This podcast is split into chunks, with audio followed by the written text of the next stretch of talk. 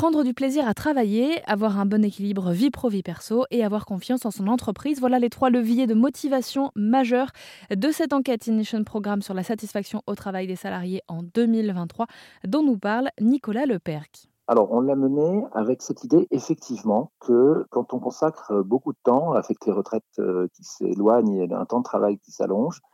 donc quand on consacre beaucoup de temps à une activité, il est euh, raisonnable, il est pertinent euh,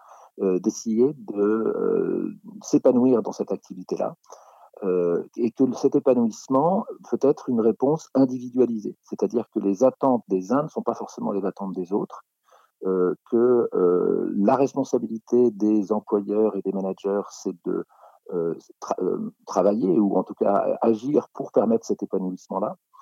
euh, et que le, le, finalement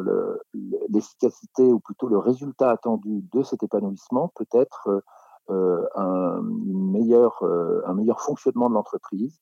euh, une baisse par exemple des, des, problèmes de santé au, travail, santé mentale, de, de risque de burn-out,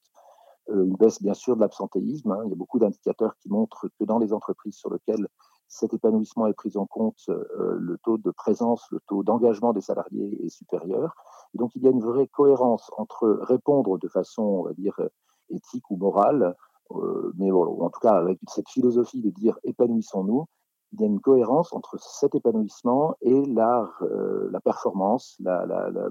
l'efficacité de l'entreprise et, des collectifs de travail.